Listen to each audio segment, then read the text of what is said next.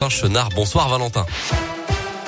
Bonjour Mickaël, bonjour à tous. Un point sur le trafic tout d'abord. Manif en cours actuellement dans l'hypercentre de Lyon. C'est très compliqué de circuler au niveau de la place Bellecour. Il y a aussi 2 km de bouchons à signaler sur la 43 dans le sens nord-sud au niveau de Bron. Patience, prudence dans ce secteur.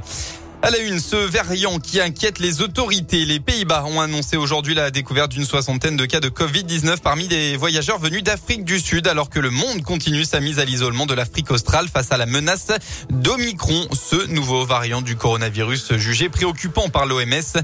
Il représente un risque élevé à très élevé pour l'Europe, selon l'Agence de santé de l'Union européenne. À Lyon, grosse mobilisation en cours deux jours après la journée internationale pour l'élimination de la violence à l'égard des femmes. La mobilisation se poursuit à Lyon. Le collectif droit de femmes du Rhône euh, ont organisé euh, une manifestation qui a démarré à 14h place Bellecour. Plusieurs milliers de personnes déambulent actuellement dans le centre-ville pour dénoncer entre autres les violences sexistes. Un drame. Hier soir, un homme a été heurté par un train juste avant la gare de la commune de Saint-Fond, près de Lyon. La victime est un homme originaire de Vénissieux et âgé de 70 ans d'après le progrès. Il s'agirait d'un acte volontaire. Les pompiers n'ont rien pu faire pour sauver l'homme qui est décédé sur le coup. Le conducteur du train de marchandises, choqué, a lui été pris en charge par le SAMU. On passe au sport en football et on parle d'abord de la Coupe de France, huitième et dernier tour ce week-end avant l'entrée en liste des clubs de Ligue 1.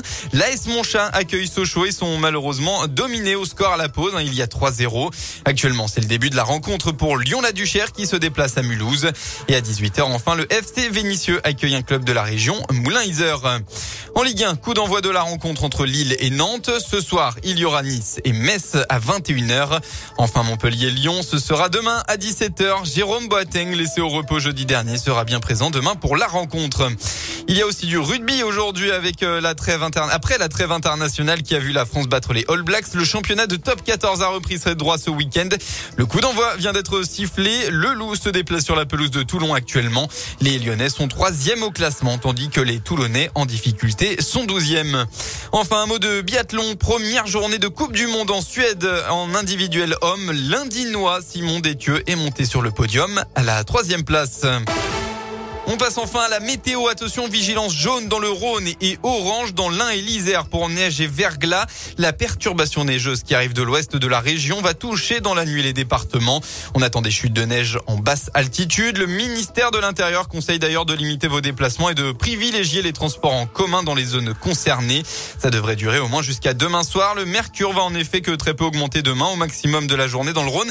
Il fera entre 2 et 5 degrés avec le retour de températures négatives cette nuit, notamment dans l'ouest du département.